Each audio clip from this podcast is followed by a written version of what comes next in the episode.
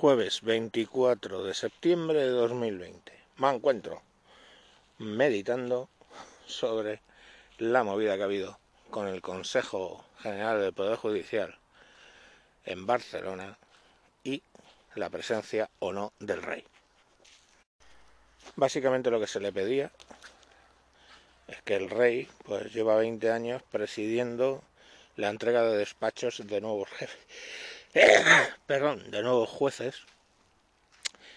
Y en esta ocasión se hace en Barcelona mm, y bueno, pues lógicamente el gobierno necesita pedir eh, ayuda para pactar los presupuestos y como gesto, pues hacia los independentistas catalanes, lo que ha hecho es impedir, literalmente, que el jefe del Estado esté presente en algo que venía haciendo desde hace 20 años.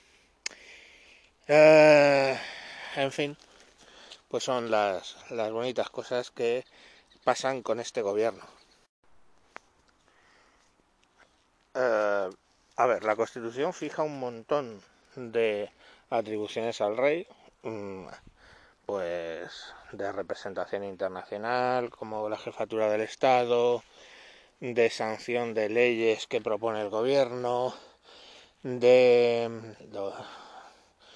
de un papel de, digamos, uh, joder, se me ha ido la palabra arbitraje entre los diferentes partidos y funciones de, y poderes del Estado, eh, bueno, un montón de ellas. Y también eh, eh, en las funciones de nombramiento, ¿vale?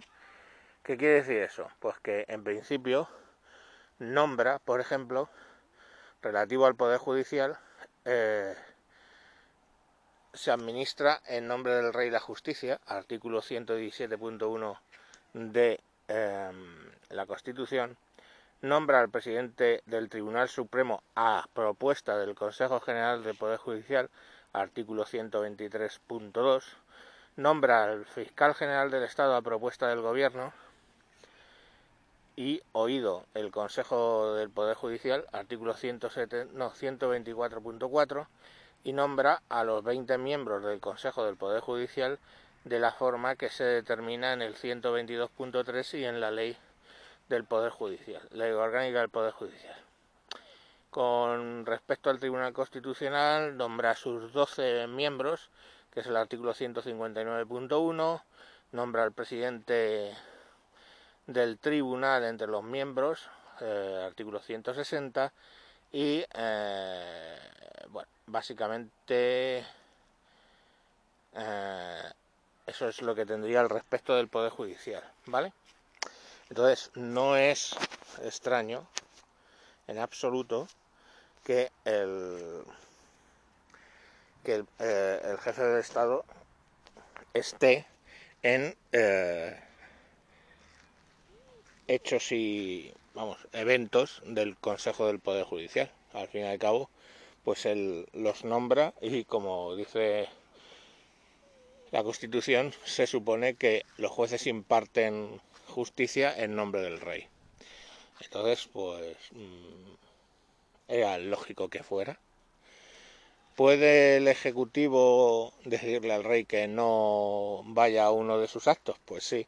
Y esto no es solo cuestión de de la lo diré de la Constitución española, vamos, del, ordenamiento constitucional español, es que, por ejemplo, en, lo diré, en Inglaterra llegan hasta el punto de que si Isabel quiere eh, dar un discurso, el texto de ese discurso se le pasa a Boris Johnson, quien puede corregirlo, ¿eh?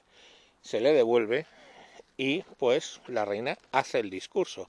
O sea, hasta ese punto está limitada en Inglaterra. En España pues eh, no llega a esos límites, pero bueno, pues por ahí se anda. Ahora, la cuestión al final no es por tanto si el gobierno puede o no puede hacerlo, que puede.